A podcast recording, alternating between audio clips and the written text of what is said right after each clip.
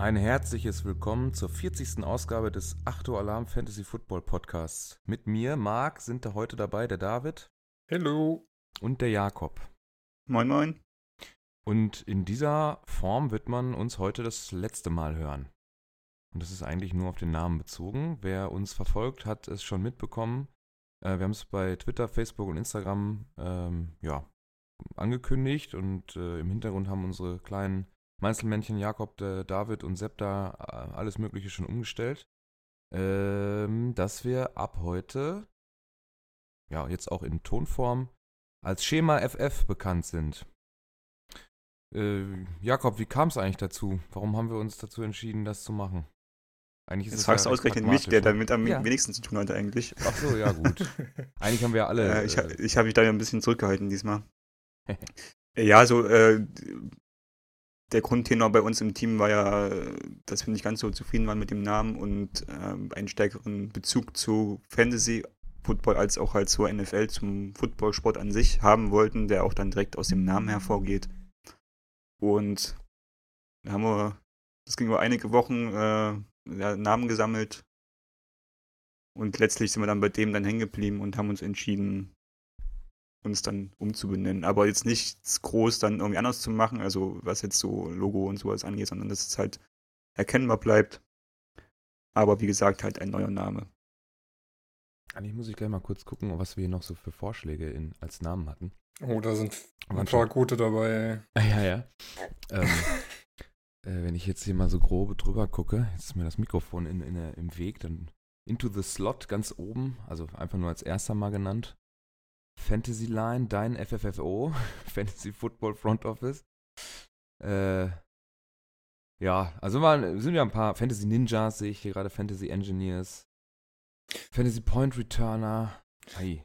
Also falls ihr einen Konkurrenz-Podcast starten wollt, wir können euch wir haben Namen verkaufen. ja, sind äh, ein paar spannende Sachen auf jeden Fall dabei. Ja, also wie gesagt, ähm, ab heute auf allen gängigen ähm, Plattformen als äh, Schema FF bekannt, äh, Hashtag äh, S2F oder Schema FF mit einfach nur zwei Fs am Ende. Also wer den Spruch so kennt aus dem FF, der weiß, woher, wo wir uns da dran anlehnen, so ein bisschen. Oder Schema, Oder Schema F. F. genau. Lass mich doch ausreden, danke. äh, also kann, geht so ein bisschen einher. Ne? Also Namensänderungen haben wir dann schon mal so für heute abgearbeitet. Wobei mh, mit dieser Namensänderung läuten wir jetzt im Prinzip auch die neue Saison in Tonform ein. Und äh, wir wollen das ab nächster Saison dann auch anders machen. Wir haben es auf Twitter und so weiter auch schon geschrieben, dass wir ab nächstes Jahr nicht mehr einen Podcast pro Woche releasen wollen, sondern zwei. Ein recht am Anfang der Woche, wahrscheinlich so dienstags, also dass jo. er dienstags rausgeht. Und einen, einer soll donnerstags aufgenommen werden, beziehungsweise Mittwoch und dann für Donnerstag Release. Äh, der am Anfang der Woche soll sich dann um den Football als solches, also um die NFL im Allgemeinen, äh, ja, soll er sich handeln, drehen, wenden, was auch immer. Und äh, der späte in der Woche soll sich dann mehr auf äh, Fantasy beziehen, weil wir selber gemerkt haben, dass es so, dass der Fantasy-Bezug, wenn wir jetzt so eine ganze Footballwoche oder ein ganzes Wochenende besprechen, dann bleibt er doch bei uns zumindest ähm, relativ weit im, ja, wie soll ich sagen, also er wird nicht, er kriegt nicht die Beachtung, die wir ihm eigentlich schenken äh, wollten. Ja, deswegen kriegt er jetzt die NFL ein eigenes Format. Da sind wir mit dem Namen auch noch nicht so ganz äh, einig geworden. Das habe ich zumindest heute so rausgelesen. Da gab es nochmal äh, den Namensvorschlag, den nenne ich jetzt nicht. Und ähm, ja, so ganz begeistert waren jetzt der eine oder andere nicht. Müssen wir mal gucken, was das am Ende wird. Also um es nochmal noch mal kurz zusammenzufassen, ihr kriegt quasi jetzt dann dienstags den Rückblick aufs NFL-Wochenende und donnerstags dann die Vorschau aufs Fantasy, auf die kommende Fantasy-Woche quasi. Ja. Genau. So, was kommt als nächstes? Lass uns direkt mit dem Fantasy Football anfangen. Wir haben uns ein äh, pickepackvolles Programm überlegt.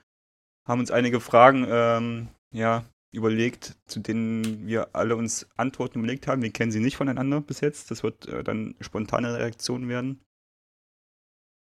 Ja, und wollen mal so einen groben Ausblick geben auf die kommende Saison, auf äh, Spieler und ihren Fantasy Value. Ähm, gestern sind auch unsere Redraft oder beziehungsweise ich weiß nicht genau, wann der Podcast rauskommt. Am Dienstag sind unsere Redraft Rankings veröffentlicht worden, die jetzt so Mitte der Preseason quasi aktuell sind. Wir versuchen die natürlich immer zu, bis zum Saisonstart nochmal zu aktualisieren und an der Stelle vielleicht nochmal der Hinweis an alle, draftet eure Fantasy-Ligen so spät wie möglich. Erst so Anfang September dann wäre so optimal, wenn die Roster-Cuts durch sind. Ansonsten kann euch das viel Spaß nehmen, wenn ihr dann doch noch irgendwelche Verletzungen habt oder Spieler dann gar nicht irgendwie mehr im Team sind oder was auch immer. Kann auch viel passieren in den zwei Wochen. Definitiv. Das stimmt. Malte kann da ein Lied von singen. Malte kann ein Lied von singen. Ja, äh, wollen wir mit den Fragen einfach loslegen? Genau, ja. Ja, komm mal raus. Ich bin sehr gespannt auf eure Antworten. Ja, pff, manchmal finde ich es auch. Naja, egal. Fangen wir einfach mal an. Äh, größter Gewinner im Vergleich zur letzten Saison, wenn wir Barclay mal ausnehmen, oder, oder beziehungsweise Schrägstrich äh, weiterführend, wer hat durch die Offseason am meisten gewonnen, äh, beziehungsweise profitiert oder von der Offseason profitiert, was dann da so abgegangen ist? Ja. Ja, schieß los.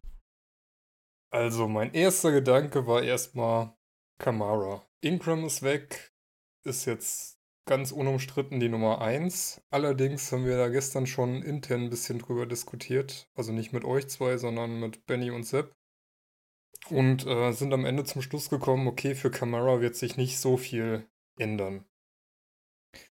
Aber was uns aufgefallen ist, es ist jetzt vielleicht in den, Sta äh, in den Standard äh, Scorings nicht so interessant, aber Quarterbacks habe ich zwei Stück, die sehr große Gewinner sind. Zum einen Derek Carr, der mit Antonio Brown und Terrell Williams zwei gute Receiver bekommen hat.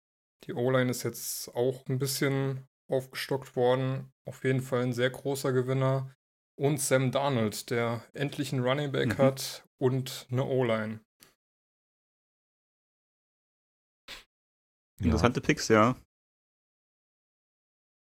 Derek Carr, ja, ich bin, ich, ja, ja. Also ich sehe den Punkt auf jeden Fall, warum er ein Gewinner ist. Ich bin halt kein großer Fan von ihm an sich. Ähm, und ja. weiß nicht, ob, ob, er das umsetzen kann, also dieser, dass er quasi äh, wirklich profitiert davon, dass Brown jetzt im Team ist. Muss sagen, dadurch, dass ja Hard Knocks derzeit läuft, finde ich ihn direkt mal so ein bisschen sympathischer, weil von den ganzen Leuten, die da rumrennen, ist er dann doch noch einer, wo ich sage, ja, der ist dann schon irgendwie sausympathisch. Ähm, vielleicht davon ein bisschen profitiert bei mir. Aber so auf anderen Skill-Positions habe ich mich irgendwie schwer getan, da so einen richtigen Gewinner zu finden. Ja, ging mir. Eh ähm, mein erster Name ist auch ein Quarterback und zwar Baker Mayfield.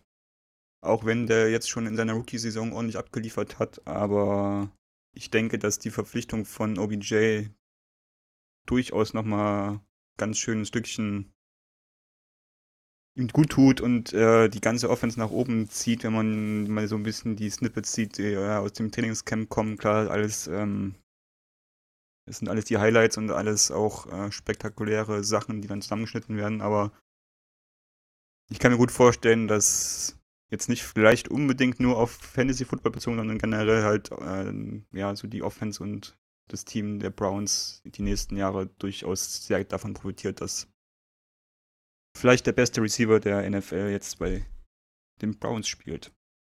Haben auf jeden Fall ihr Waffenarsenal nochmal gut aufgestockt. Auch mit Hand, der dann später in der Saison dazukommen wird, noch auf Running Back Tiefe hinter Chubb. Da geht bei den Browns auf jeden Fall so, was auf dem Papier steht, einiges. Ja. Ich habe ähm, Einzelpositionen, äh, habe ich mir ähm, ausgedacht, Juju. Ich glaube, es ist das erste Mal seit Ewigkeiten, dass er hinter, also dass er vor Brown in unseren Rankings auch steht und ich glaube, das ist auch nicht, sind wir nicht die Einzigen, die das so sehen. Ähm, den Stress, den AB jetzt in Oakland veranstaltet, den wird er vorher in Pittsburgh auch veranstaltet haben. Vielleicht hat man es dann nicht so extrem mitbekommen wie jetzt. Weil es ist ja schon teilweise aberwitzig, was da so nach außen dringt und äh, frei von diesem ganzen, ja, diesen Nebenkriegsschauplätzen muss man, also erstmal muss man natürlich abwarten, ob er das jetzt auch äh, dann leisten kann als alleiniger WA1, weil das ist er jetzt in Pittsburgh. Ähm, diesen, diesen zweiten oder diesen ersten Superstar, den gibt es jetzt nicht mehr, äh, der immer viel Aufmerksamkeit für sich auf sich gezogen hat, denn das muss Juju jetzt natürlich auch äh, liefern, aber so als Einzelperson ähm, glaube ich, dass ihm das sehr gut tut. Äh, auch, dass er vielleicht so eine kleine persönliche Auszeichnung noch hinterher bekommen hat. Äh, für die, ich glaube, er war MVP der Steelers Ne? Das äh, hatten wir ja auch schon mal besprochen, dass ja. äh, AB da auch drauf reagiert hat und so weiter. Also er kann jetzt, glaube ich, recht frei da in, in, als Publikumsliebling in, in Pittsburgh aufspielen. Und ich glaube, das tut ihm gut und das wird euch als Owner dann auch äh, ja, gut tun, wenn ihr ihn denn irgendwo in einer Liga habt. Ja, kommen wir ja ich bin sehr gespannt. Ja. Kommen wir vielleicht später nochmal drauf zurück, weil ich habe hier noch in einer anderen Kategorie bei uns. Okay, sehr gut, ja. Dann schauen wir noch ein bisschen. Aber ja, ähm, Gut, das ganze Brown-Theater, ich meine, wenn jetzt schon so Sachen wie, oh, Brown ist im Training zurück, äh, schon eine News wert sind, ist auf jeden Fall so ein bisschen die Anzeichen, was da gerade abgeht. Ähm, ja, ich glaube, da wird noch einiges passieren, auch mit dem ganzen Helm-Ding. Aber Benny hat ihn sogar, hat Juju sogar auf 4. Also vor Michael Thomas sogar noch. Heißt schon was. WR4? Ja, genau, ja. WR4, klar. Ja, ich glaube, das Ceiling ist relativ hoch von Juju. Also hat er letztes Jahr auch schon angedeutet und jetzt kriegt er vielleicht noch ein paar Targets mehr. Ist halt die Frage, ob äh, das jetzt für die Defenses, die auf, darauf reagieren, quasi ihn negativ beeindruckt oder nicht. Also ja. wenn halt gegen bessere Corners oder halt gegen Double Coverage oder sowas spielt, ähm, ob ihn das dann stark beeinflusst. Ja. Ich habe noch äh, drei Namen auf meiner Liste. Einen davon werde ich auch noch häufiger erwähnen, dann komme ich später drauf zurück. äh, ansonsten habe ich noch Marquez Waldes Gending als Receiver, der jetzt sich jetzt so im, über die Offseason und jetzt durch die Camps dann zum wer 2 bei den Packers gemausert hat, oder scheint so, dass er das hat. Und ich meine, wer der Nummer 2 Receiver von Aaron Rodgers ist, hat, denke ich, ganz gute Karten, um relevant zu werden. Auch wenn natürlich mit Adams dann klarer ja, äh, Leader da in der Offense rum, rumrennt und die Bälle fangen wird. Und ansonsten habe ich noch äh, Vance McDonald als Tight End Gewinner auf der Liste, der natürlich jetzt durch den Abgang von Brown bei den Steelers durchaus auch noch ein paar Targets mehr sehen wird. Und äh, Jesse James ist weg. das ist die große Konkurrenz. ähm, ja, einen Namen hätte ich auch noch, den wir vielleicht ein bisschen diskutieren können. Und das wäre Devonta Freeman. Coleman ist ja weg zu den Niners.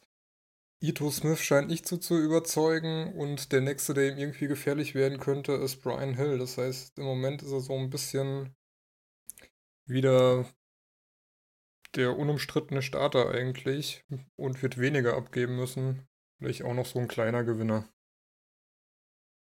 Jo, den habe ich auf jeden Fall bei mir auch höher in den Ran Rankings als manch andere, wo ich das schon gesehen habe. Ja, eigentlich sind wir Stimme recht ähnlich. Zu. Also rein nee, nicht unbedingt bei uns, sondern generell so, was ich so, so. in anderen Rankings gesehen habe. Also, bei uns sind wir recht ähnlich alle, was die RB-Position angeht und äh, Benny hat ihn sogar noch mal höher.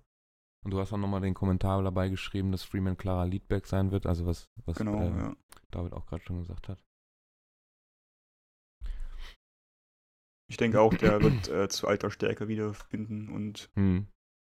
da ist ein Top 12 Running Back Finish auf jeden Fall drin. Wenn er gesund bleibt. Wenn er gesund so bleibt, das ist dann das größere Fragezeichen ja. wahrscheinlich, ja.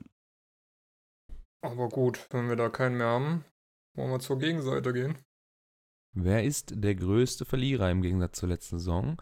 Und wer hat durch die Offseason am meisten verloren? Dann fang doch direkt mal an, Marc. Wen hast du denn da? Ähm, ich würde sagen, das ist, hört sich vielleicht ein bisschen kryptisch an, die einzelnen Skill-Positionen der Cleveland Browns, weil einfach zu viele Waffen da sind, um das. Ähm, sind äh, zu gut also, alle. ja, also Baker hat so viel.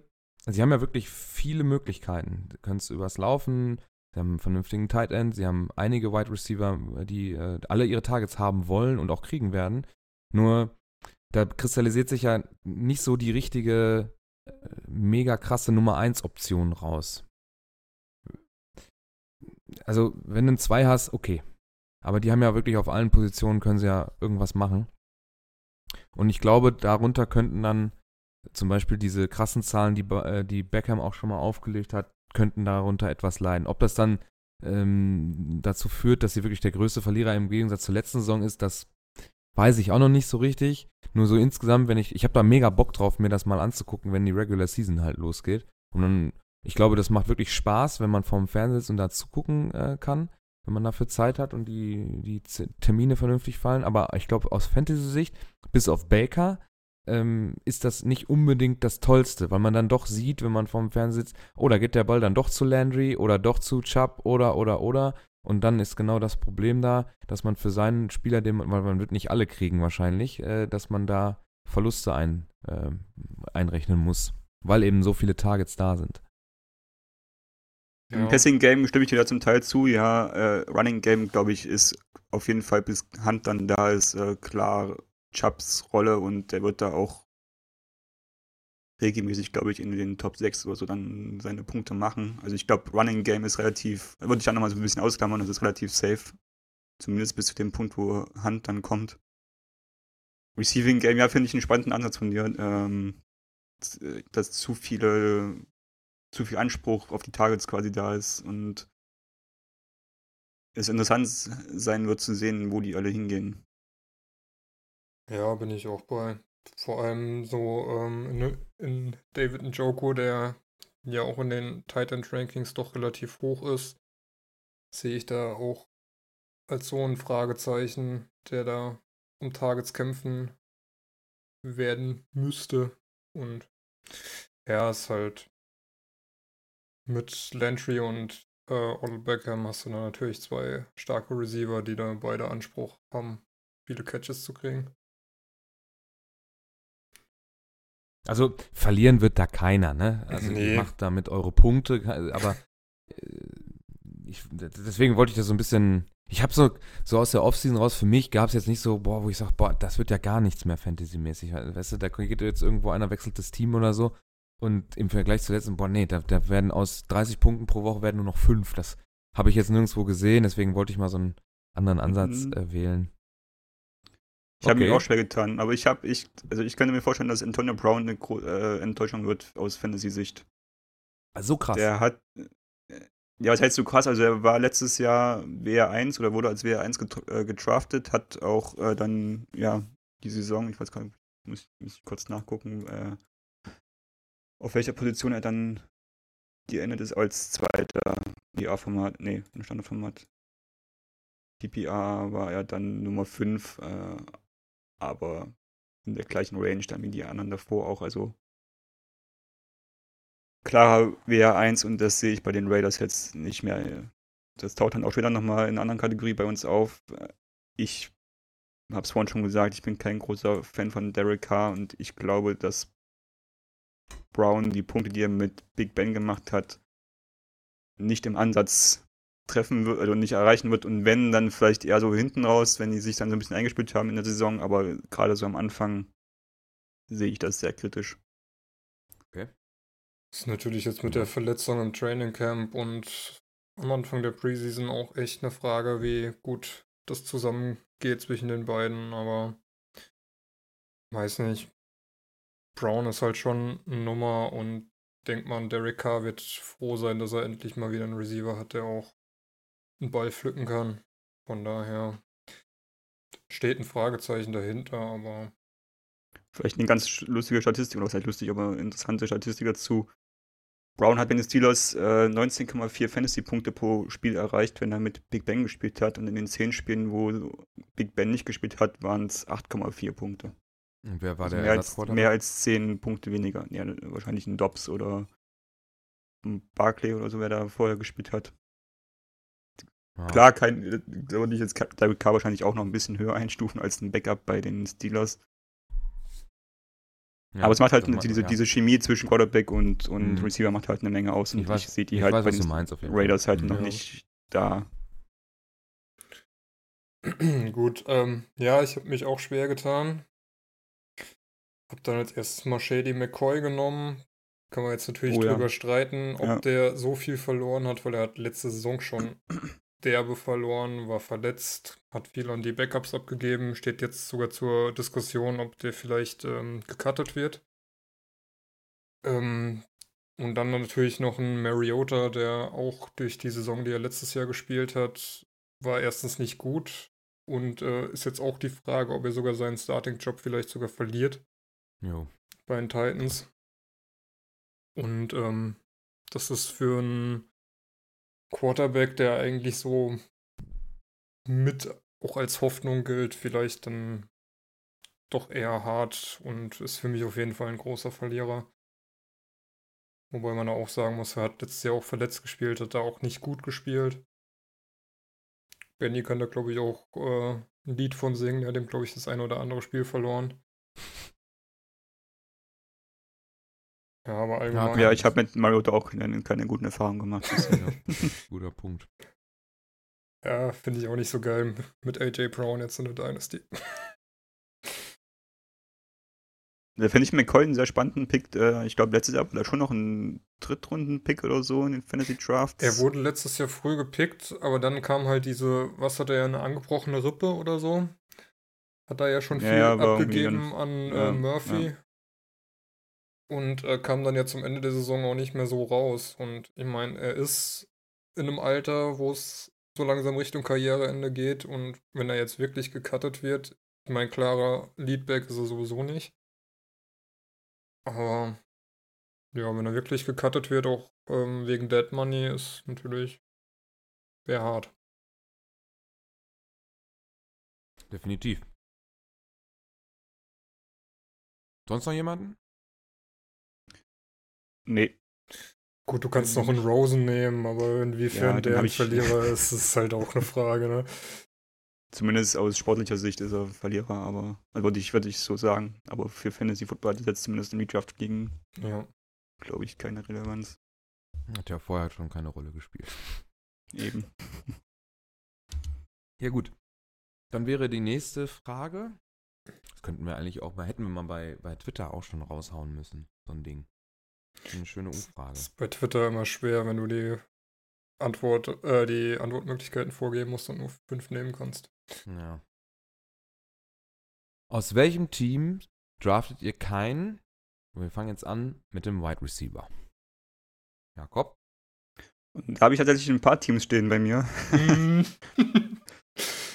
bei den anderen beiden Kategorien war es nicht so einfach. Ähm, ich habe Oakland nochmal äh, stehen. Dallas.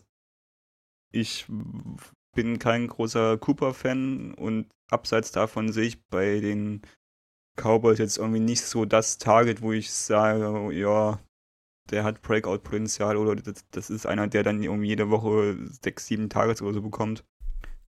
Ich bin sehr zuversichtlich, was Prescott angeht als Quarterback, aber die Receiver, da halte ich lieber ein bisschen Abstand. Die Jaguars, da weiß man irgendwie so gar nicht, was da passiert.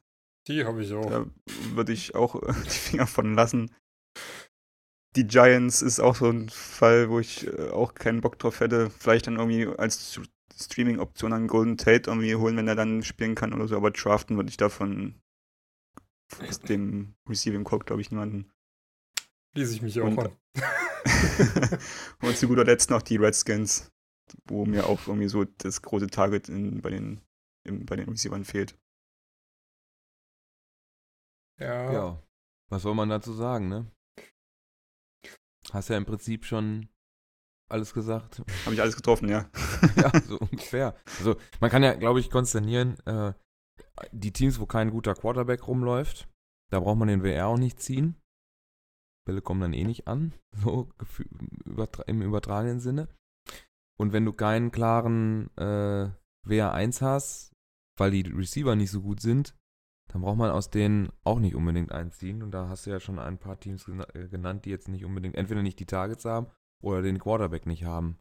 Äh, der dann. Ja, oder halt die Offense sich erstmal finden muss. Ne? Du hast bei Jackson Ja, oder, oder- bei den Giants und, ne, wobei bei den Giants, da ist Eli jetzt schon Starter, aber wer weiß wie Aber lange. Eli ist ja jetzt auch nicht mehr. und gut. Eli ist Eli, ja. Eli, wenn ich das heute, habe ich heute gelesen, Eli spielt wahrscheinlich nur, wenn das denn stimmt, weil der Owner sagt, äh, der soll spielen. Und der Coach muss dem entsprechen.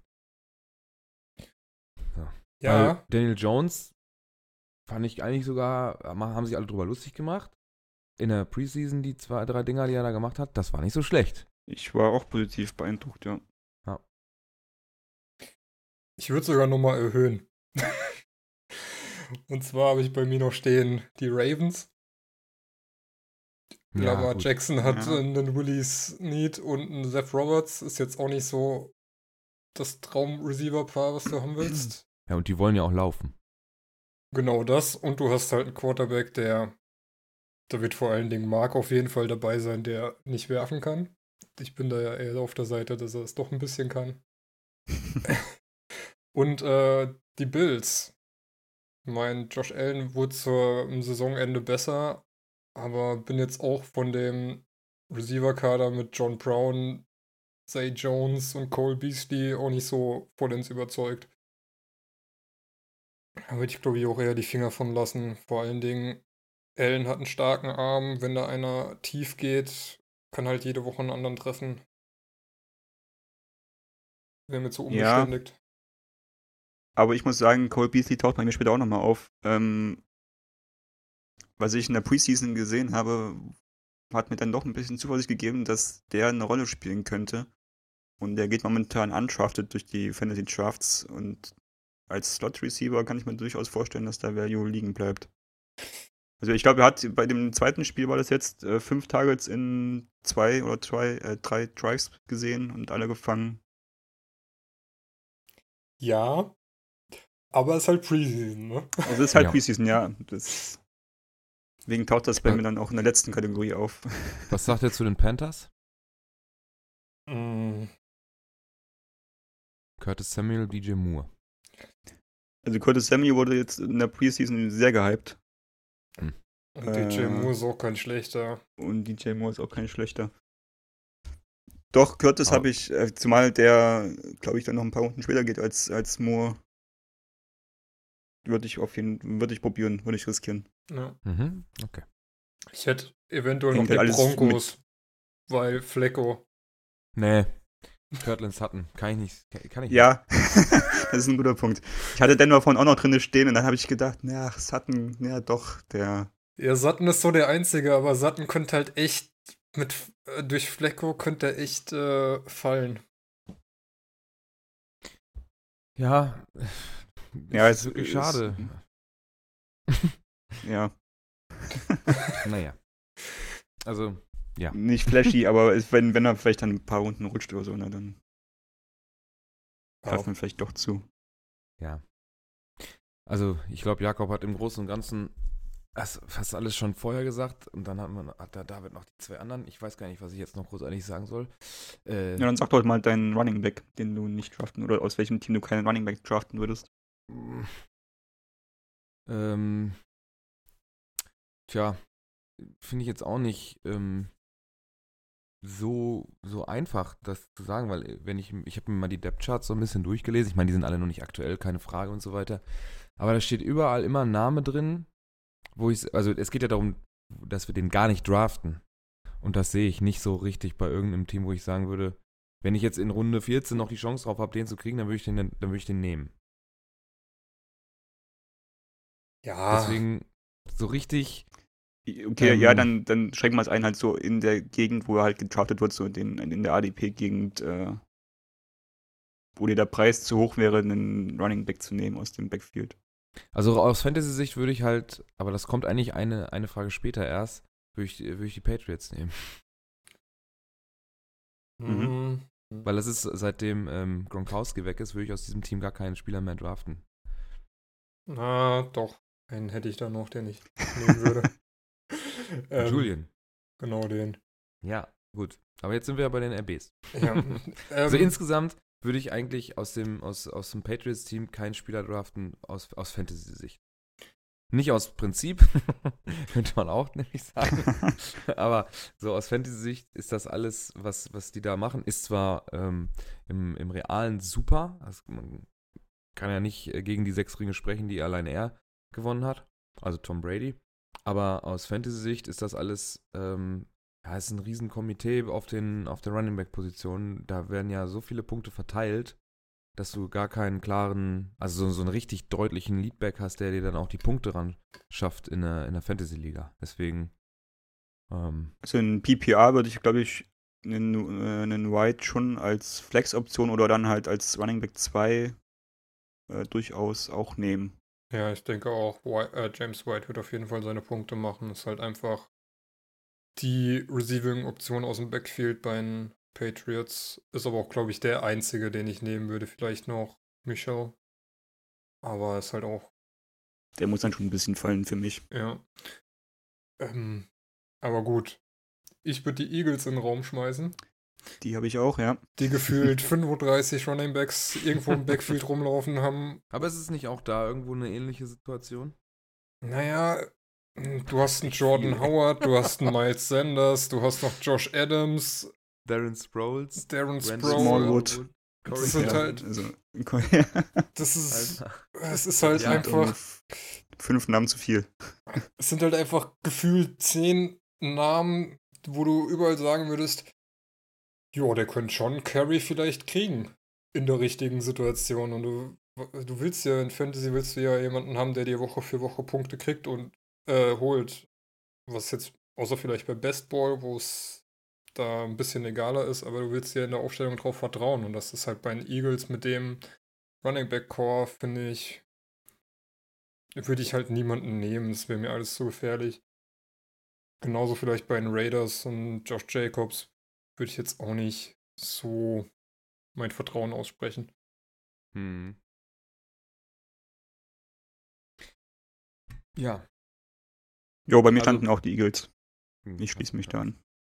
Also wie gesagt, äh, aber im Prinzip irgendwo sind wir uns einig, wenn White jetzt vielleicht auch eine Ausnahme sein mag, so Teams, wo, wo es ein Riesenkomitee gibt, oder eine Gruppe, ist ja, ist ja kein Komitee mehr dabei bei den Eagles, sondern schon eine, eine große, eine große Gruppe.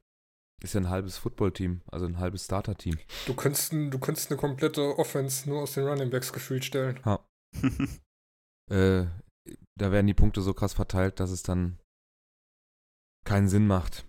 Mm, haben wir jetzt noch irgendwo einen, wo jetzt so ein klarer. Schwierig, ne? Ja, Broncos ja, ich meine, Komitees gibt es ja ein paar, die Broncos zum Beispiel oder meinetwegen auch die Chiefs, ne? Ja. Aber da scheinen halt irgendwie doch genug Punkte abzufallen, wenn es halt zum Beispiel dann nur zwei Backs oder so sind. Ne? Oder halt wie bei den mhm. Patriots, wo du halt klare Aufgaben für die Backs hast. Ne? Also wenn du halt einen hast, der die Bälle fängt und dann hast du ein oder zwei, die dann laufen, das ist dann ist nochmal ein bisschen was anderes, als wenn du halt so einen riesen Pulk hast und du nicht so richtig einschätzen kannst, wer dann wann, bei welchem Down äh, dann irgendwie einen Carry oder einen, einen, Target kriegt. Was sagst du denn zu den Hawks? David? Hm? Chris, Chris Carson steht hier noch ganz vorne. Ja, ich denke, Chris Carson wird bei den Seahawks die klare Nummer 1 sein. Penny hinten dran. Und ich kann mir gut vorstellen, dass ein McKissick wahrscheinlich äh, das Roster nicht schafft. Und dann wird ein Travis Homer, Homer, ich weiß es nicht, wird vielleicht so die Nummer 3 sein, der dann. Und würdest du da einen Running Back von ziehen? Carson. Carson ja. ist für mich die klare Nummer 1 und wird in der Schottenheimer Offense auf jeden Fall auch zu Punkten kommen. Spoiler, ich glaube, ich habe Carsten bei mir vier oder fünf Mal erwähnt in meinen Notizen. Du hast noch im Ranking relativ hoch, ne? Ich habe ihn bei mir, also ich habe ihn, glaube ich, gerankt als 11 oder 12. Running Back, aber ich habe den bei mir noch deutlich höher projected. Ja, 11. Äh, RB9 bei dir? Also da, wo er jetzt momentan geht, ich glaube, vierte Runde, dritte, vierte Runde oder sowas, würde ich nämlich den sofort. Ja. Gut, dann okay. hätten wir als letztes noch ein Team, wo man gar keine Spieler draus äh, nimmt. Das fand ich echt schwer, weil da habe ich ehrlich gesagt keins gefunden. Okay. Ich, hab, ich musste auch überlegen und hab, bin dann doch zum Schluss gekommen, äh, die Dolphins. Nein. Stand jetzt äh, doch, weil ich will ja erst wissen, wer Starting Quarterback ist und dann kann man sich nochmal überlegen. Aber Stand jetzt würde ich weder Receiver noch äh, Running Back Start draften. Ich, die Offense kann ich irgendwie überhaupt null einschätzen, was da, wie das aussieht. Also entweder hast du halt einen Rosen da stehen, der eher so die Checkdown-Dinger wirft und irgendwie Kurzpass spielt, oder du hast einen ganz länger, der die Dinger weit wirft. Ich weiß nicht. Das ist mir zu heikel. Das ist aber auch eine echt schwere Frage, wenn man so mal über die Rosters so drüber äh, scrollt, dann ist immer noch mal irgendwo ein Name dabei, wo man sagt, ja, wenn ich die Chance drauf hätte, zumindest irgendwo in der späten Runde, dann kann man das schon machen, oder? Also ich habe ein Team da stehen und das sind die 49ers, aber ich habe Kittel vergessen. Weil Kittel würde ich halt sofort nehmen. Von daher. Ja, ja, Dolphins vielleicht noch am ehesten das Team, wo man nichts von nehmen würde. Aber das ist, guck mal, bei den Dolphins doch zum Beispiel auch, wenn jetzt irgendwie, in, du brauchst jetzt noch irgendwie einen zweiten Quarterback für deinen 15er Roster in der Redraft-Liga und dann hast du so einen Ryan Fitzpatrick, vielleicht nimmst du den mal mit rein. Klar, ja, mal davon ab, dass die Quarterback-Situation noch nicht ganz gerade da ist. Ähm, weil er vielleicht in den ersten zwei, drei Wochen wieder komplett ausrastet. Und dann hast du dir ein paar Punkte damit reingeholt oder du willst irgendwas streamen oder so, da kann man doch, kann doch da auch ähm, irgendwas machen. Es gibt aber zuverlässigere Optionen. Ich meine, ja. selbst, selbst wenn du eine 14er Liga spielst. Davon ausgehend, dass die nicht mehr da sind, weil du, man kann ja von, von so einem Draft. Na gut, wenn anderen 30 ausgehen. Quarterbacks wechseln, dann nehme ich auch einen Fitzgerald ja. oder einen Rosen, klar. Das, aber, das meine also, ich ja. Dass, Fitzgerald. Einen Fitzgerald, den nehme ich auf jeden Fall. Ja. das ist doch in jedem Fitz, Team Fitzpatrick, ja. einen Namen oder vielleicht anderthalb Namen gibt, wo man sagt, geht. Ja. Ja, dann ja, sag klar. mir mal, also wird, was, was, wen siehst du da als, als Target Leader? Wen würdest du als Nummer 1 Receiver da sehen? Nicht Kenny Stills, oder was? Ein Parker, ein Stills und wie heißt der dritte? Äh, Albert Wilson. Albert Wilson. Wilson, genau. Der fällt immer unter den Tisch. Super genau. ja. Also ich weiß nicht, wer da die klare Nummer 1 sein soll. Ja, Receiver und bei den Running Backs ist äh, Drake eigentlich der bessere, aber spielt irgendwie selten, hat sich jetzt noch verletzt, äh, wo man auch nicht weiß, ob der zum Start der Saison wieder fit ist. Ich finde Belic cool. Dann hast du eine komische O-Line da rumstehen, die wahrscheinlich. Sag mal, äh, Jakob, ist das unser Miles Gaskin, den wir uns angeguckt haben? Ja. Ja. ja, haben wir doch schon die Antwort. Miles Gaskin, ja, Sleeper. Ja. Den habe ich in, in der Rankingliste noch nicht mal gesucht, um ihn einzusortieren. das hat doch, glaube ich, keiner gerankt. Ähm, aber in Rookies vielleicht. Ja, komm. Nee, aber wie, also wie gesagt, ähm, wenn du in Runde 14 ankommst und dir fehlt noch irgendwo was, wo du sagst, ich guck mal da drüber und der ist noch da, dann ist es ja zumindest noch, klar nimmst du den am Ende wahrscheinlich trotzdem die bessere Option, aber es ist ja ein Name, wo man vielleicht mal kurz drüber nachdenkt. Dann, ja, wir haben ja nachher noch die Kategorie, wie wir mit unserem letzten Pick nehmen, da können wir vielleicht dann nochmal drüber oh. diskutieren, was da noch so an Optionen äh, da sind. Okay. Also ich würde keinen Dolphins-Spieler nehmen, glaube ich, da habe ich andere Targets. Ja gut. Ja. Machen wir weiter. Overvalued, Bust-Gefahr. Äh, äh. Haben wir da nicht noch was? nee. Oh, oh. Ich habe es bei mir falsch einsortiert. Sorry. Nur gerade umsortieren. Macht jemand gerade. Ach, alles gut. Ähm, overvalued, ja. Ähm, habe ich ein paar Namen bei mir stehen. Oh ja. Lustigerweise auch teilweise zwei aus dem gleichen Team. Die erste Kombo wäre Russell Wilson und Tyler Lockett. Wow. Nein. Doch. Nein. Warum? Doch. Nein. Du hast schon, du hast vorhin schon die Schottenheimer Offense erwähnt. Äh, ich glaube, dass das dieses Jahr. Ist alles bla bla bla, ist das doch. dass das dieses Jahr noch, äh, noch stärker in Richtung Run oder beziehungsweise noch effizienter in Richtung Run gehen wird. Und Wilson und Lockett hatten letztes Jahr ein historisches Jahr zusammen, also was die da abgefeuert haben mit dem perfekten Passer-Rating und eine Touchdown-Rate für Lockett, die so hoch ist, dass man da niemanden vergleichen kann damit. Aber Fakt ist, äh, Wilson hatte letztes Jahr schon die wenigsten Attempts, äh, seit er in der Liga ist und Schottenheimer hatte in seiner Offense äh, noch nie einen Quarterback, der besser als Quarterback 9 war. Und das war Russell Wilson letztes Jahr. Hatte auch keinen äh, Receiver, der besser als äh, WR 14 am Ende der Saison war und keinen Receiver mit 1000 Yards. Bisher. Und Lockett war bisher immer so der, der Deep Threat. Da haben sie jetzt mit DK Metcalf auch jemanden anders geholt, äh, Ach, der das auch auf. kann. Und da werden sich auf jeden Fall die Targets äh, splitten und wenn Lockett im Slot ist, weiß ich nicht, ob das so gut äh, funktionieren wird wie letztes Jahr. Dann möchte ich gerne mich einhaken und sage, dass DK Metcalf, auch wenn es nur ein Rookie ist, darf, der ist für mich so drüber. Ähm, also, was ich bis jetzt gesehen habe, ist einfach nicht gut. Ich will jetzt nicht über DK Metcalf reden. Ja, das ist, ich hacke äh, jetzt ein, das ist, Thema, mein, ja. das ist meine Bassgefahr. Also weil, weil der so, wird okay, ja auch okay, bis ja. zum geht nicht mehr. Okay, gut. Und ich habe gerade mal noch mal parallel kurz die Rankings. Ich habe ihn gar nicht gerankt und ich habe den, hab den alle so um die 60 rum, grob. Ich habe ihn rausgelassen, weil ich glaube, es gibt auch von den Rookies einfach bessere Leute.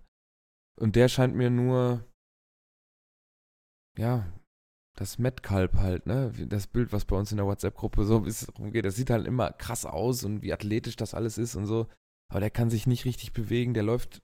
Bis jetzt haben wir schon irgendwo mal gesehen, dass er mal richtig cutten kann.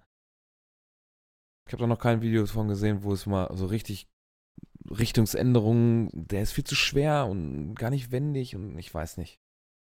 Ich glaub, ja, hat er leider auch wieder viel von der äh, Preseason verpasst. Dann ne? wurde jetzt auch irgendwie nochmal entroskopiert oder wie man das dann, mhm. Entroskopie bekommen. Mhm.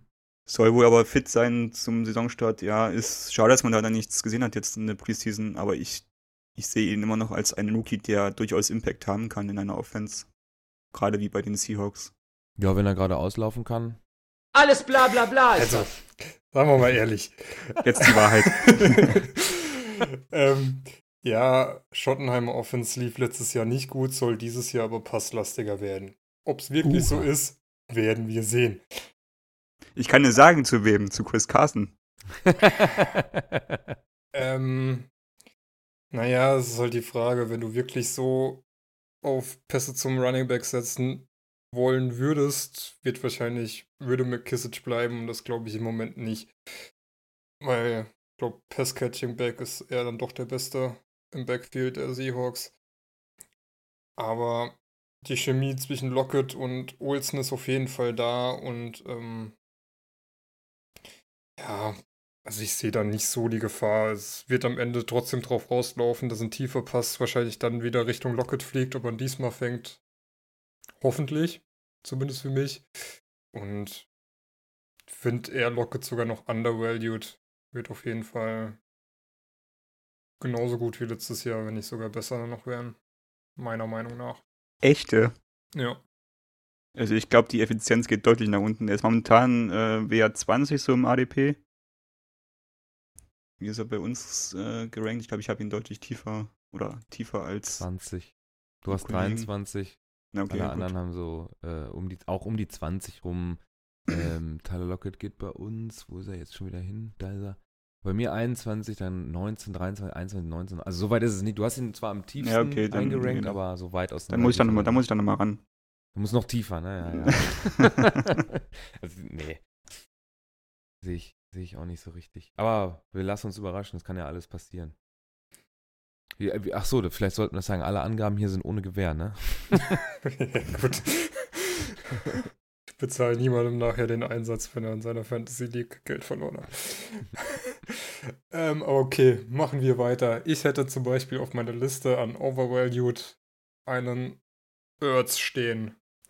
Geht meiner Meinung nach bei den Titans viel zu früh immer weg und liefert zu wenig Ertrag. Ähm, ja. Darauf, ey, das finde ich aber interessant, ne? Da sagst du, der ist overvalued und rankst ihn selber an zwei. ja, und aber bist damit der höchste bei uns allen, ne? Bei den Tight Ends an zwei. Naja, klar. Ja. Gibt nämlich noch einen anderen overvalued, das ist O.J. Howard. Ich hoffe, dass es nicht so ist. nee, da bist du, da gibt es noch einen, der tiefer, alle anderen haben ihn an vier, vierten Tight End Stelle. Den Weiß nicht. Ertz ist halt, wäre mir beim Invest immer zu hoch für das, was er liefert. Und auch ein, ähm, auch bei einem Juju bin ich, ähm, bin ich mir nicht ganz so sicher. Ich meine, ja, er, hatte, er hat im letzten Jahr hat er ordentlich abgeliefert. Kriegt auf jeden Fall, ähm, sind auf jeden Fall Targets offen, die von Brown weggehen, die wahrscheinlich auch viel auf ihn entfallen werden. Aber ich sehe da immer noch ähm, halt die Frage, ob die Lücken, die ihn Brown gerissen hat, und wenn er jetzt da den ähm, Shutdown Corner äh, vor sich hat, ob er dann die Leistung immer noch erbringen kann, ist halt die Frage. Und, und mir geht er ehrlich gesagt ein bisschen zu hoch weg, auch wenn ich ihn, glaube ich, relativ gut eingerankt habe.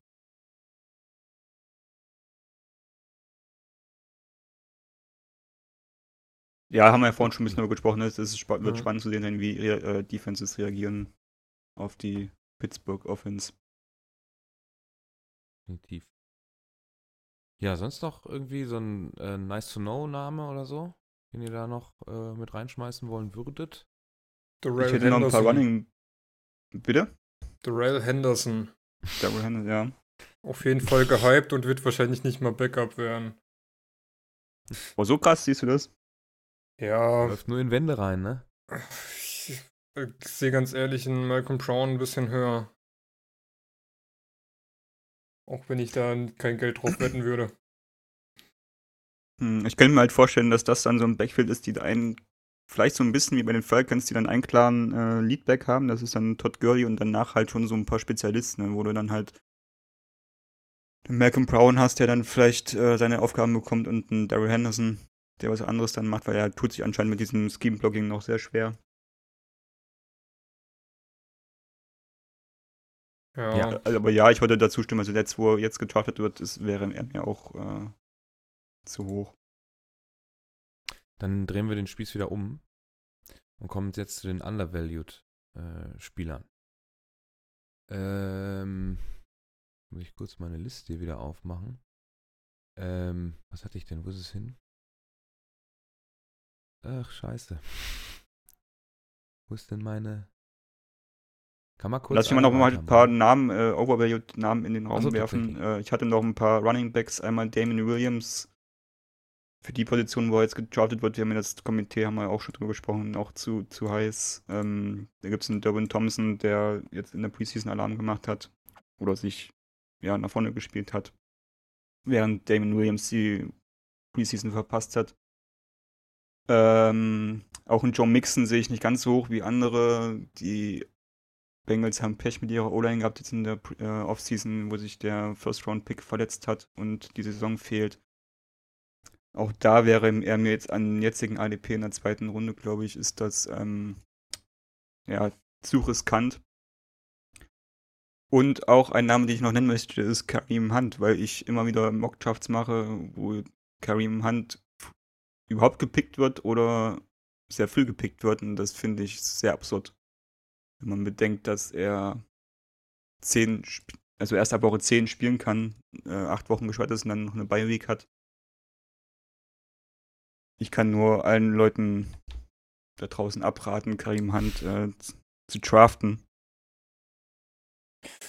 Ich weiß nicht, also draften spät, ja, aber halt wirklich spät als Option für ähm, die Playoffs. Du würdest sie den neun Wochen lang im Roster versauern lassen. Dann hast du ihn sicher.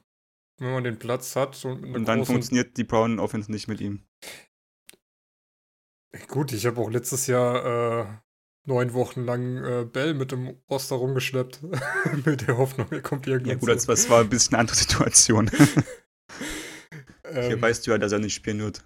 Ja, ich glaube, das ist halt viel die Hoffnung, dass wenn er dann kommt, dass er dann auch eine große Rolle spielen wird.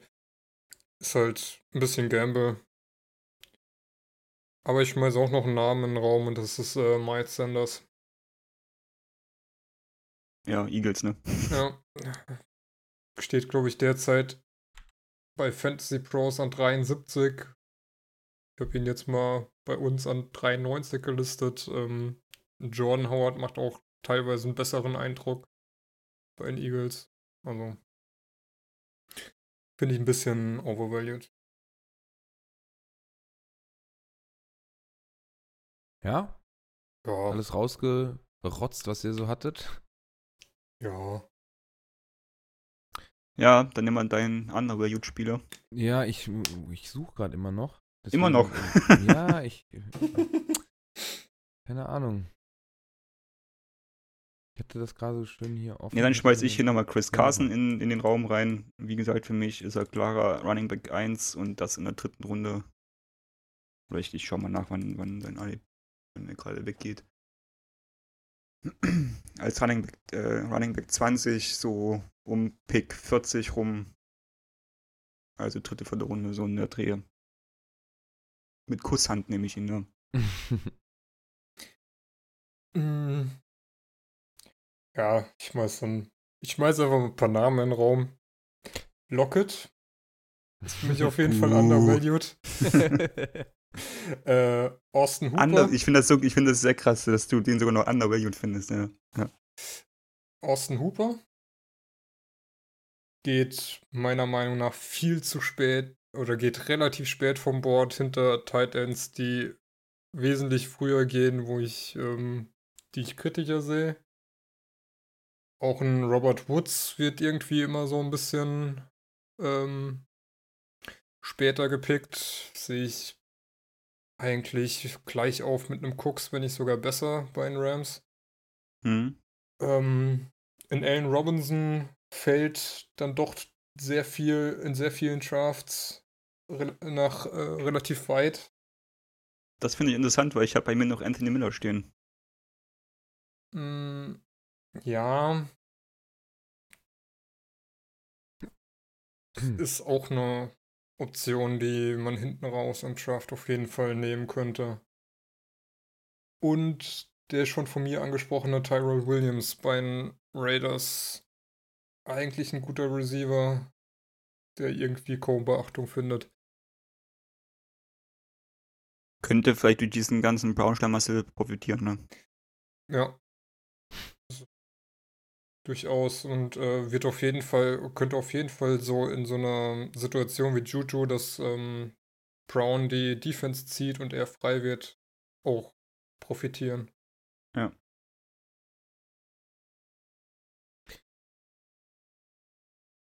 Marc, hast du deinen Spieler gefunden? ja, ich überlege gerade, wie ich das äh, vernünftig in, in, in Worte fasse. Das ist ja mal ein langer Ja. Prozess bei dir. Ja. das bin ich sehr gespannt. Also ich habe ich hab zwei, ähm, ich sage jetzt mal, äh, ihr habt mich ja schon ausgelacht, als ich den in meiner Buddy-Liga gedraftet habe in der ersten Runde, Le'Veon Bell, obwohl er natürlich in den Rankings auch relativ hoch noch äh, ist, aber eigentlich ist es ja so eine Sache, ähm, äh, dass man noch nicht so genau weiß, wie sein Spielstil da funktioniert. Ich glaube aber, der hat, der hat richtig Bock und will allen Leuten zeigen, dass er ein richtig, richtig guter Running Back ist. Ähm, und Antonio Brown, weil trotz allem, was da so läuft, mit Helm und Füße und keine Ahnung was, ist es immer noch einer der aller, allerbesten Passempfänger der Liga. Und das verlernt man nicht von einem auf den anderen Tag, weil man das Team wechselt oder weil man ein bisschen Stress äh, in den Medien hat. Aber vielleicht, weil man seinen Helm nicht mehr tragen kann. Ja, dann trägt er einen anderen Helm. Ich glaube nicht, dass der auf so viel Kohle verzichtet, nur weil er, weil ihm der Helm nicht so richtig in den Kram passt. Die werden da schon irgendeine Lösung finden. Ja.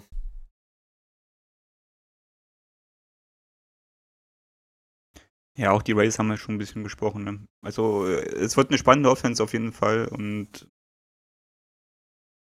Brown ist auf jeden Fall ein Ankerpunkt davon. Ne?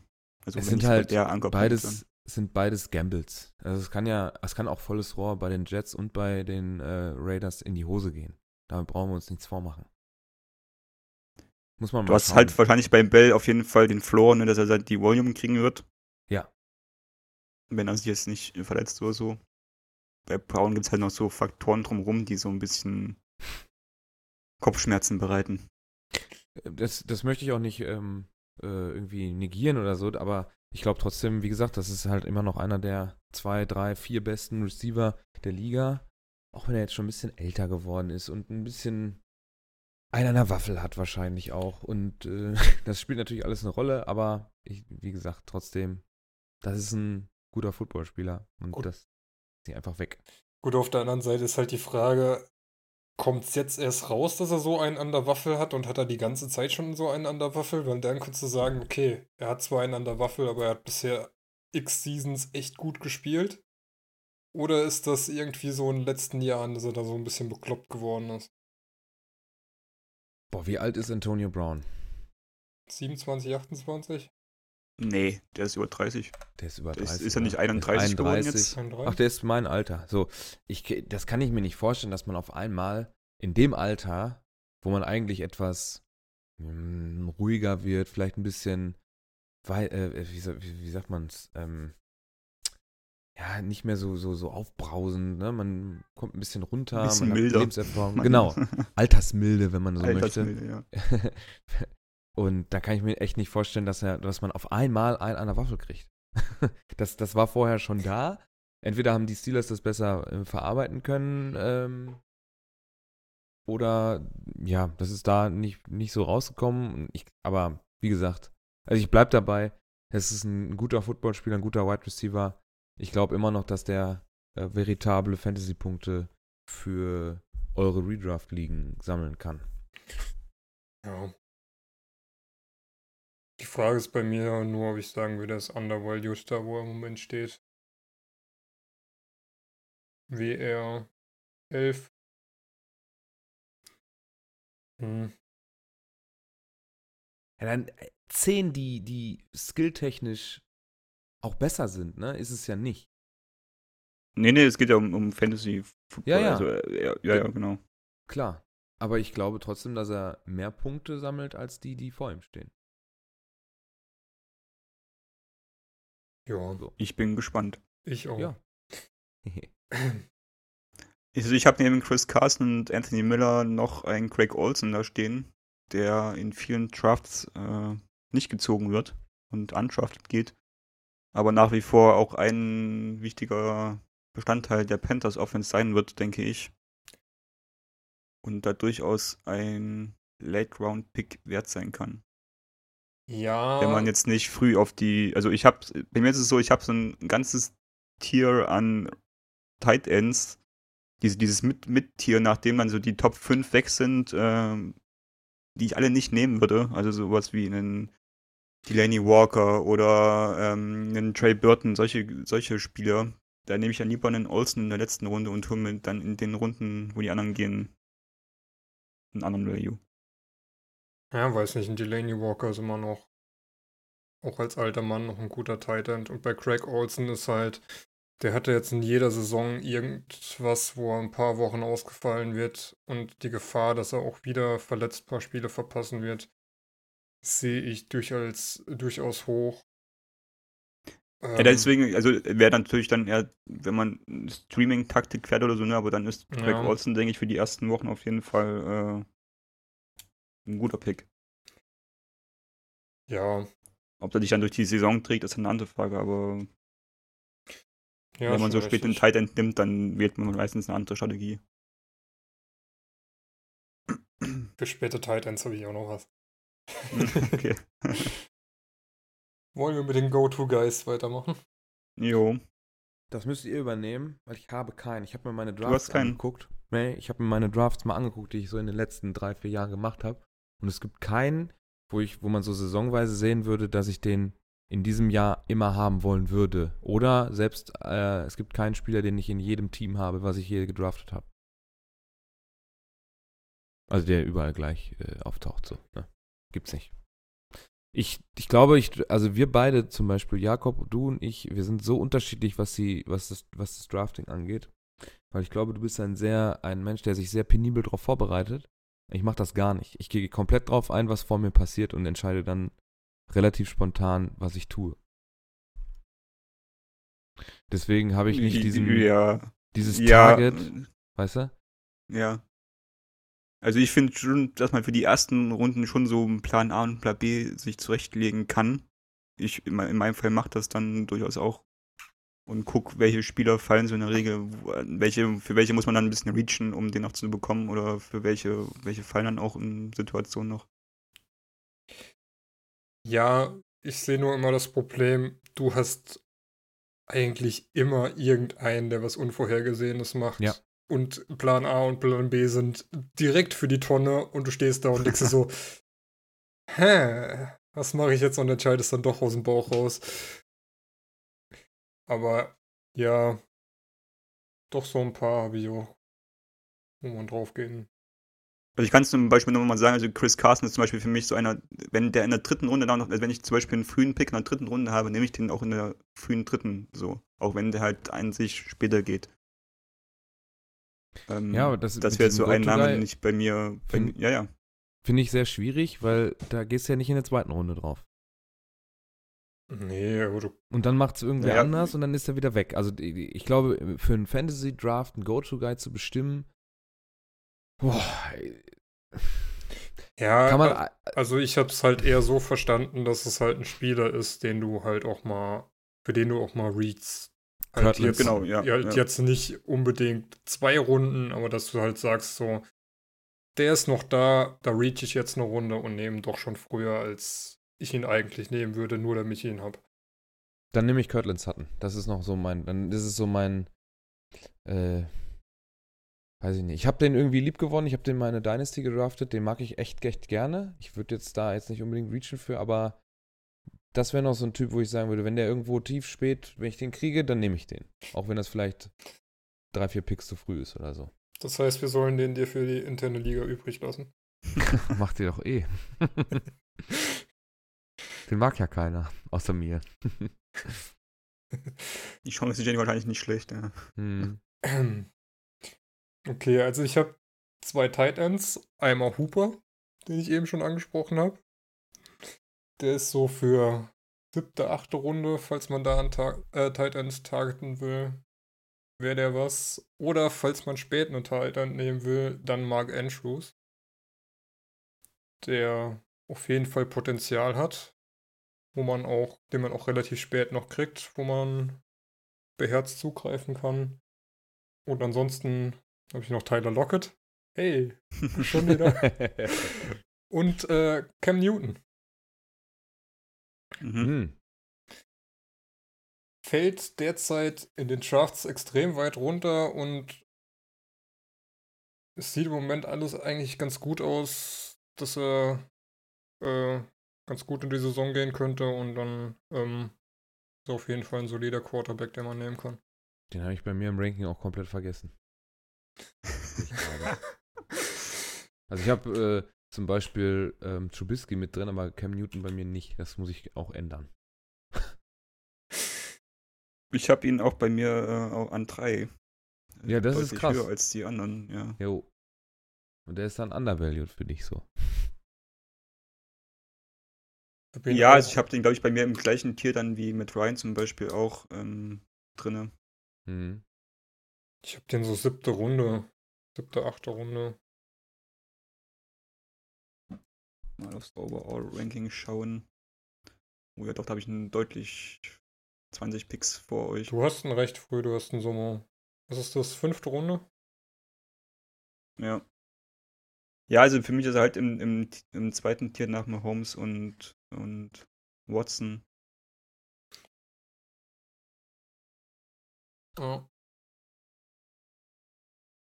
Übrigens auch zusammen mit Jared Goff in einem Tier, obwohl Goff wesentlich später geht. Also da den, den sehe ich auch deutlich höher eigentlich. Der ist mir zu dünn. Ey, da, ohne Scheiß, wenn da, wenn da mal was schief geht, der mal richtig einen mitkriegt, der ist ja gleich alles durchgebrochen. Dann ist der two season out oder so. Keine Ahnung. Ich glaube, Jared Goff ist ein Quarterback, der von einem richtig fiesen Tackle die Karriere beendet bekommen könnte. Da könnte was dran sein, aber ich glaube, die Offense ist so gestrickt, dass er da nicht unbedingt. Das, ja. Ich will, ich wünsche es ja ihm auch nicht oder so, ne? Aber der, wenn ich den auf dem Platz rumlaufen sehe, habe ich immer Angst. Der bricht gleich durch. Unser Maskottchen meldet sich hier auch gerade die ganze Zeit. Ich höre es. Ja. Ich würde auch noch einen Quarterback in den Raum werfen, und zwar Lamar Jackson, der auch relativ spät momentan weggeht. Aber meiner Meinung nach ähm, ja, einen sehr sicheren Floor durch sein Rushing Game oder Running Game ähm, bietet und somit auch ein relativ sicherer Pick in Fantasy Draft sein wird. Vielleicht jetzt nicht unbedingt als Quarterback 1, aber als Backup, wenn man sich früh einen anderen gut hat. Oder vielleicht auch in Kombination dann mit einem Ben Roethlisberger, der meistens noch undrafted geht. Durchaus eine gute Kombo. Weiß nicht, bei Jackson bin ich mir irgendwie bin ich so ein bisschen hin und her gerissen. Zum einen, ja, er ist laufstark. Zum anderen, die Ravens haben damit, dass sie Flecko weggegeben haben, ja ganz klar gezeigt, das ist ihr Franchise-Quarterback. Das heißt, sie werden auch wahrscheinlich versuchen, ihn im Laufspiel ein bisschen einzubremsen.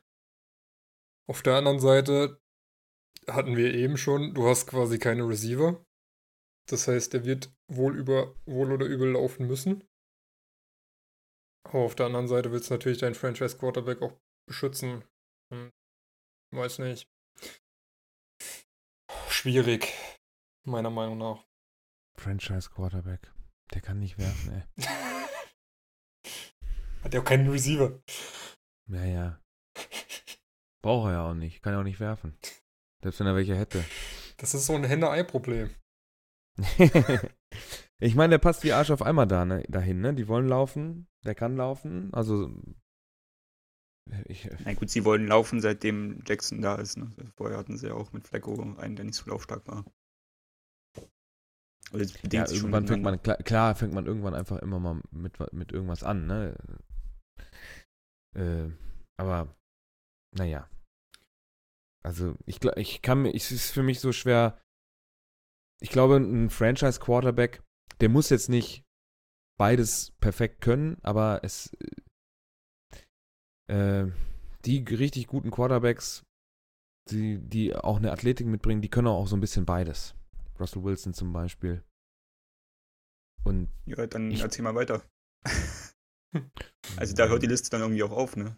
Ja, was heißt? Die so beides so richtig gut können. Dann hast du halt einen gut können, Mahomes, der kann sehr gut werfen, rennen geht, aber ist jetzt nicht ein, ein Running Quarterback. Ja, und Baker Mayfield ist auch auf dem Bein ganz relativ mobil.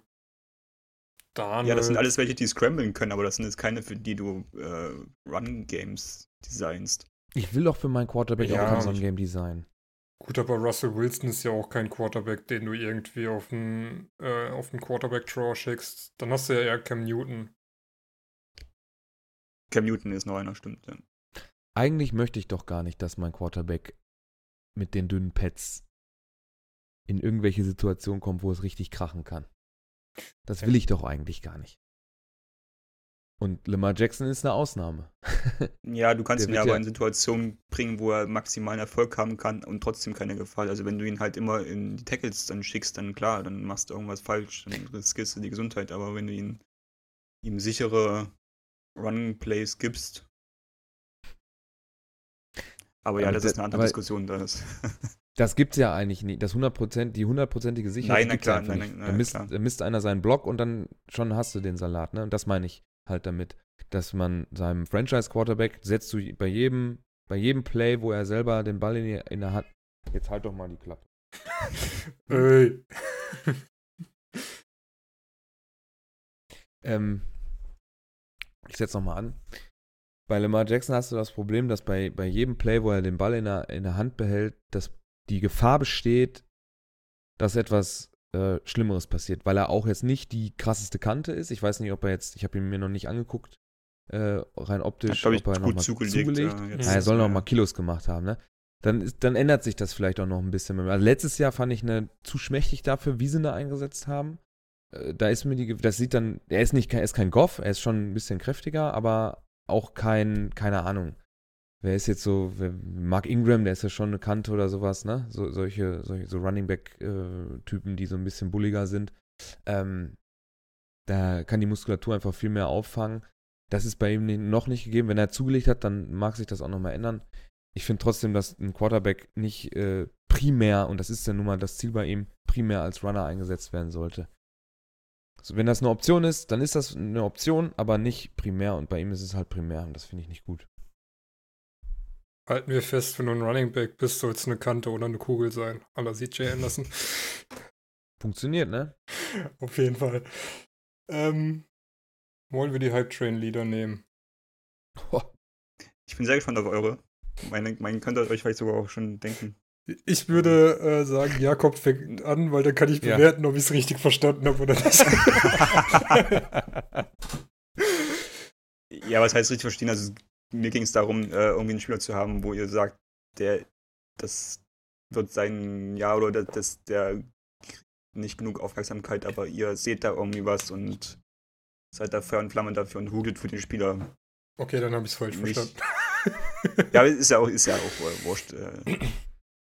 ähm, bei mir ist es seit dem Draft, also dass ich jetzt einen Rookie genommen habe, ist mal, sei mal nur Kyler dahingestellt. Murray oder was? Äh, Nein. Die Offense von äh, Cardinals wird, glaube ich, richtig grausam dieses Jahr.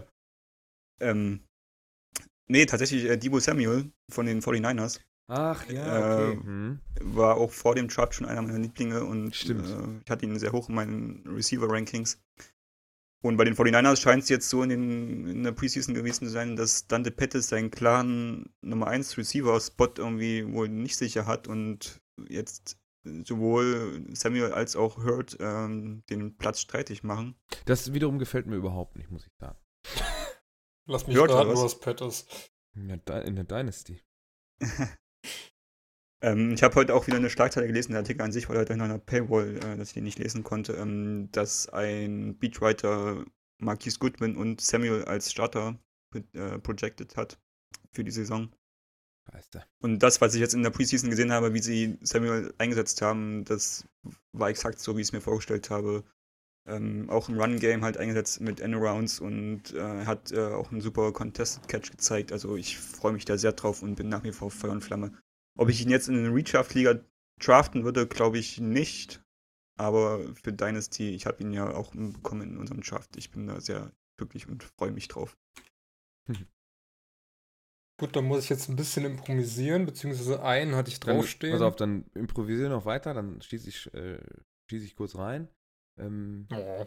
Aber dann ist ja nicht mehr improvisiert. ja, to- doch schon kurzfristig, ne? Ähm, also, der Hype-Train, den es vorher ja gar nicht gab, der, dem bin ich jetzt ein bisschen aufgesessen, auch wenn er diese, dieses Jahr wahrscheinlich noch keine Rolle spielen wird, aber Daniel Jones fand ich schon ganz cool, was ich bis jetzt da, die zwei Drives oder drei Drives, die er bis jetzt so äh, spielen durfte, machen durfte, äh, fand ich echt nicht schlecht. Das, äh, wo sich doch wirklich alle drüber lustig gemacht haben, was da in, bei den äh, Giants sch äh, schiefgelaufen ist.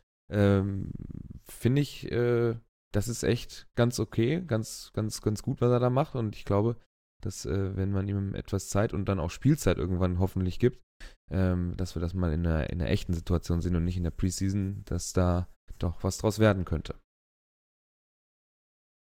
Boah, also da muss ich ganz ehrlich sagen, das ist halt so Quarterback Preseason finde ich gefährlich. Ich meine, Nathan Peterman hat letztes Jahr bei den Bills den Starting Job gewonnen in der Preseason.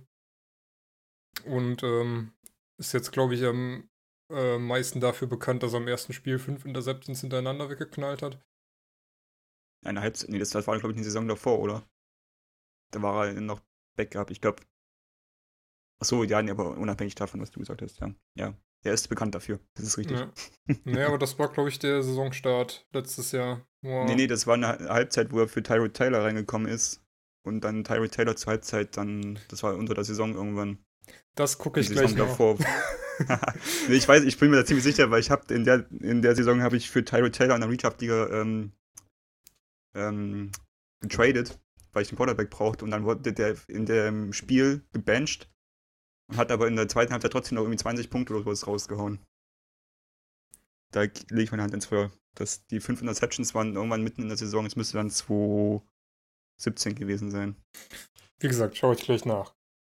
Aber gut, dann improvisiere ich jetzt. Ähm, ich bl- äh, nehme das gleiche Team, was Jakob genommen hat, und zwar die 49ers. Nehme allerdings Jalen Hurt. Finde die Entwicklung krass vom Running Back zum Receiver, sollte dann ja laut Shanahan sogar zum Tight End nochmal umgestellt werden und scheint jetzt in der Preseason und im Camp auch echt ähm, gut auszusehen, sehr auf Competition aus und ja, würde mich nicht überraschen, wenn er irgendwie diese Saison sich bemerkbar macht. Ob es dann wirklich für ein äh, für die Redraft-Liga schon reicht, dieses Jahr mal abwarten. Ich habe ihn mal auf meine Watchlist gesetzt und ansonsten äh, Curtis Samuel bei den Panthers, glaube ich, könnte da auf jeden Fall was gehen. Mhm. Ja, Rookie-Receiver sind ja in Redraft-Ligen eh immer so ein bisschen das Ding. Ne? Also die werden eher so zum Ende der Saison kriegen ja. die einen Wert. Sollte man im Draft auch vorsichtig sein, lieber dann halt irgendwann im über 12 Wire drauf reagieren. Samuel finde, also Curtis Samuel finde ich einen guten Pick. Äh, haben wir vorhin auch schon mal erwähnt gehabt. Ne? Hat im Camp überzeugt. So, jetzt Gut, dann kommen wir zur vorletzten Kategorie. Bin ich gespannt, ob wir nochmal neue Namen hören oder ob wir die schon gehört haben, alle. Äh, wer ist euer letzter Pick im Draft, mal abgesehen von Kick oder einer Defense? Was ist so der Value-Pick, den ihr hinten raus noch zieht? Marc, hast du da einen Spieler? Ich, ich, hatte in meinem äh, bis jetzt einzigen Redraft-Draft, alle anderen sind später, hatte ich einfach mal, ich habe auch keinen Kicker und keine Defense in den normalen Runden gedraftet, äh, sondern DK Metcalf an, ans Ende. Ich habe ihn aber auch schon getroppt jetzt wieder. Äh, am Ende gezogen. Wollte mal gucken, habe nichts von ihm sehen können, außer das bisschen aus dem Training Camp, weil er sich halt auch verletzt hat jetzt oder beziehungsweise nochmal zum Doc musste. Und dann dachte ich mir, komm, äh, dann scheiß drauf. Aber im Draft dachte ich mir, hm, kann man sich ja mal angucken. Ich habe eigentlich gehofft, dass er ein bisschen mehr zu tun kriegt in der Preseason. Auch in der ersten Woche, da war ja auch nicht so viel los bei ihm. Dass ich mir dann ein Bild machen kann, war leider nicht der Fall. Äh, wie gesagt, es ist ein athletisches Biest, aber ähm, ja. Ich hätte, was war noch? Ich glaube, David, du warst bei dem Draft dabei. Economist St. Brown wäre auch noch so ein Ding gewesen, ne? Mhm. Und er hätte machen können an der Stelle. Der war dann auch noch da. Finde ich auch nicht schlecht. Äh, hat sich da äh, bei den Packers auch nicht so schlecht entwickelt.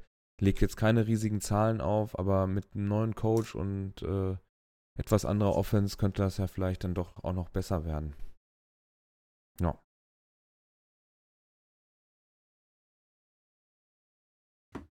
Shit. Jakob hatte sogar recht. Wieso? Die fünf Interceptions von Peterman waren wirklich 2008. Achso. Äh, nee, 2017. Goddammit. Stimmt, das war letztes Jahr das erste Spiel, wo er irgendwie insgesamt 24 Yards geschafft hat und zwei Interceptions. Ja, das war dann irgendwie so, wo er nach drei Spielen sein Passer-Rating um 0, nee, um 7 Punkte verbessern konnte auf 14 Punkte oder so. Also das war auch ein wirklich grauenhafter Start, Saisonstart. Ja. Ach, ja.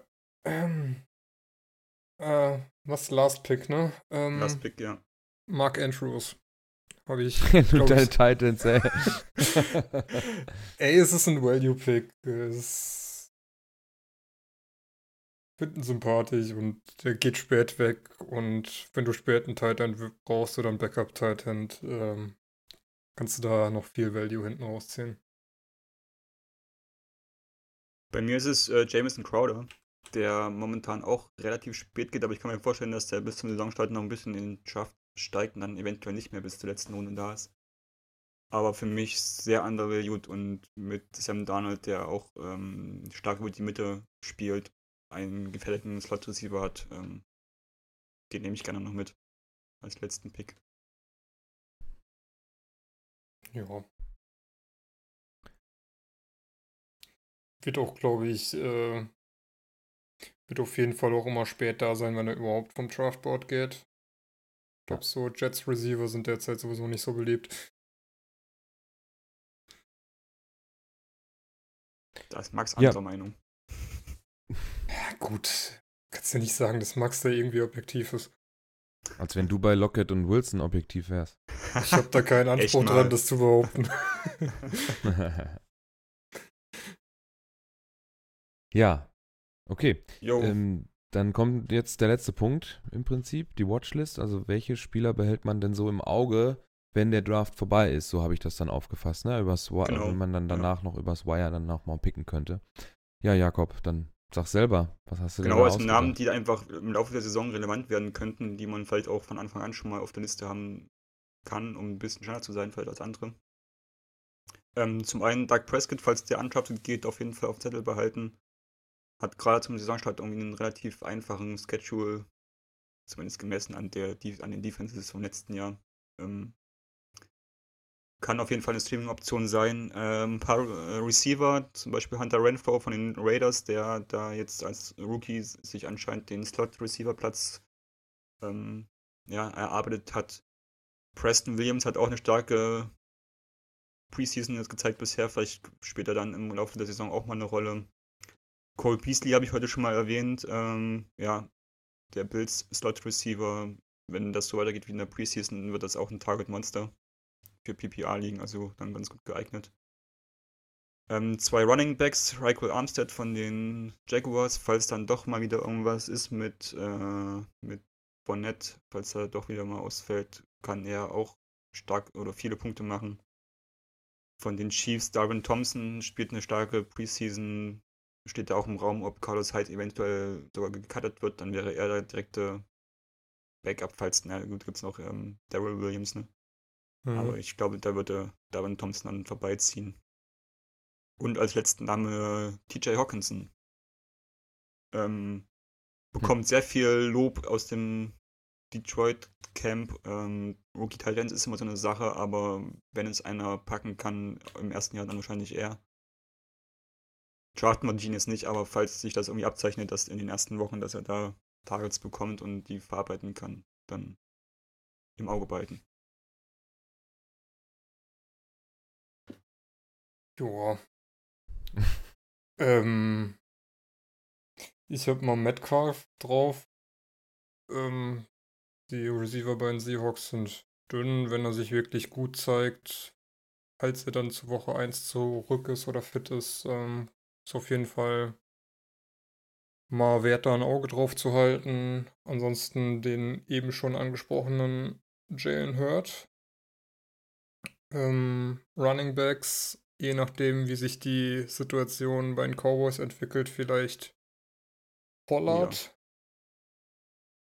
Man weiß es nicht, aber hat sich ja in der Preseason auch ganz gut gezeigt. Auch wenn ich da ehrlich gesagt nicht dran glaube, dass man Sieg irgendwie den Holdout gönnt oder nicht spielen lässt.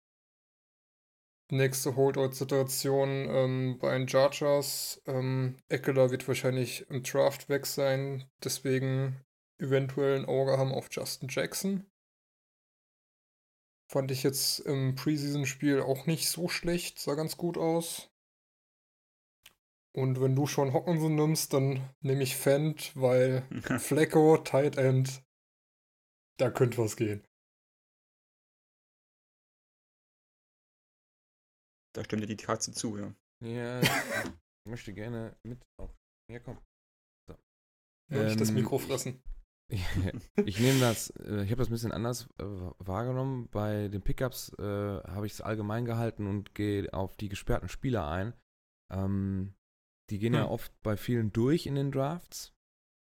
Ähm, sollte man aber dann auch immer ja, im Auge behalten, wenn die Strafen nicht allzu lang sind. Also wenn es nicht gerade irgendwie zehn Wochen sind oder zehn Spiele oder sonst irgendwas, dann eher, eher kurze Strafen sind von drei oder vier Wochen, dass sie dann relativ schnell dann doch wieder eingreifen können.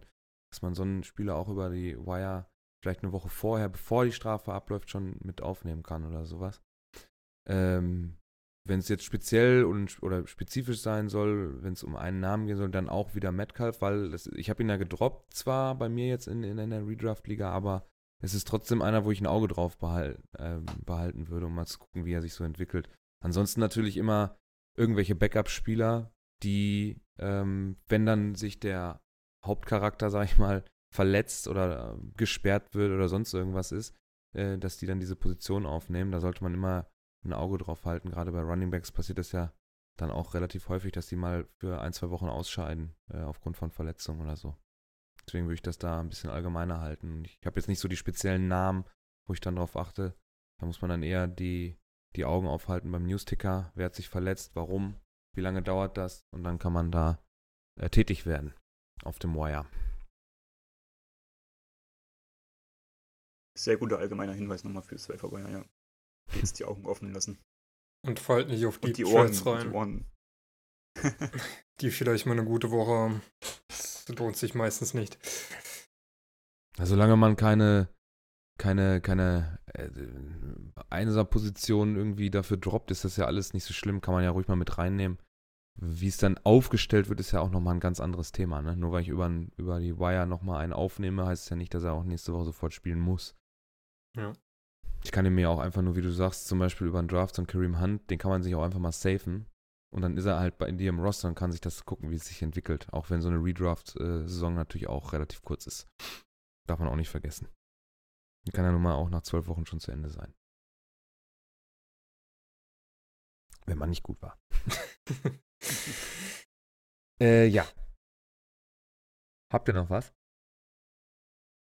Nö, ich denke, wir haben viel geredet. Ach, ich guck mal, ich guck mal kurz auf die Uhr. Timer läuft. Eieiei. 90 Ja. Minuten. Läuft. Lange Folge. Ja, gut. Äh, dann äh, halten wir uns gar nicht mehr so lange äh, auf. Danken äh, fürs Zuhören. Ähm, wie gesagt, ne, also wir sind jetzt unter einem anderen Namen zu finden.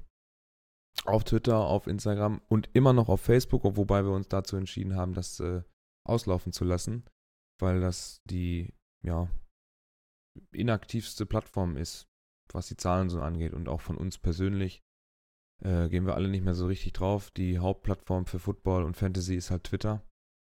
Ähm, Instagram ist halt so ein Nebenprojekt, äh, würde ich mal sagen. Das befüllt man gerne, weil es re recht einfach ist mit den Bildern und das sieht halt immer schön aus, was der Jakob da bastelt. Und das kann man auf, auf Instagram eigentlich am besten zur Schau stellen.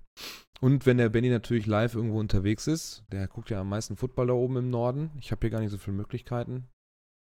Äh, es ist ja auch mal eine nette Sache, wenn er da seine Insta-Stories rausballern kann.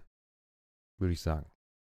Ja, wir sind ja auch dieses Jahr beim German Bowl. Also Max, Sebastian und ich. Da wird es dann sicherlich auch noch so ein paar Sachen geben. Und mal schauen, was sich noch aus New York finden lässt. Auch. Ach, bringen wir das noch Thema nicht wieder an. Kein Football, aber vieles andere. Ich werde wahrscheinlich Division 2 äh, Football. Guckst du dir noch andere Sportarten an? Äh, wir planen derzeit Baseball zumindest. Ey, du musst in den Garten, ne? Es will niemand mit mir Eishockey oder Basketball gucken Wie? gehen. Ja, Ernsthaft nicht. nee. Oh. Aber Baseball wird auf jeden Fall, glaube ich, Also was. man muss doch mal. Aber Yankees oder Mets? das, was billiger ist. ja, dann die Mets. äh, boah, krass, nicht in. Hm, das boah. Also an, an, muss schon einmal in dem Madison Square Garden gewesen sein. So eine legendäre Sportstätte. Äh, naja, gut. Sei es drum. So. Äh, ja, äh, möchte jemand die Social Media Kanäle nochmal bewerben im Stile von Malte oder äh, nehmen wir Malte wieder mit rein? Wie machen wir das? Malte hat doch derzeit keine Zeit. Dann mache ich das Ja. schnell. Also, ihr findet uns auf Twitter jetzt unter Schema-FF. Auf Instagram genauso Schema-FF. Und unsere Homepage findet ihr auf schema-ff.de. Den langen, äh, die lange URL erspare ich euch. Werdet ihr dann sehen, wenn ihr drauf seid. Hashtag S2F oder S2F und äh, Hashtag Schema-FF. Genau. Äh, der, der ist sogar unvorbelastet gewesen. Ne? Der, also der lange Hashtag, der war auf jeden Fall noch nirgends. Das waren äh, die Top-Tweets, waren alle von uns Ja, genau. gesehen. Und wenn ihr Kritik, äh, Kritik habt an malte.schema-ff.de und wenn ihr Lob habt, at info.schema-ff.de. Ach ja, okay. Ja, dann ähm, binden wir ab. Äh, lange Folge, viele Infos, ähm, paar Kontroversen, die wir hier ausgemacht haben. Hat wie immer Spaß Folge gemacht. Schon bald, ja. Dann, ähm, ja, schauen wir mal, wie die Preseason bis dahin gelaufen ist. Vielleicht gibt es dann neue Hype-Trains, neue äh, Go-To-Guys, neue äh, Last-Picks, neue Watchlists.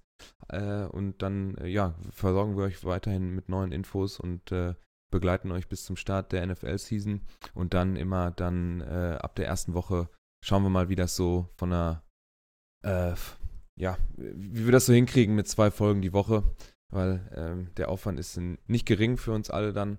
Äh, ich hoffe, wir kriegen das die Saison komplett durchgezogen und haben da alle Spaß dran.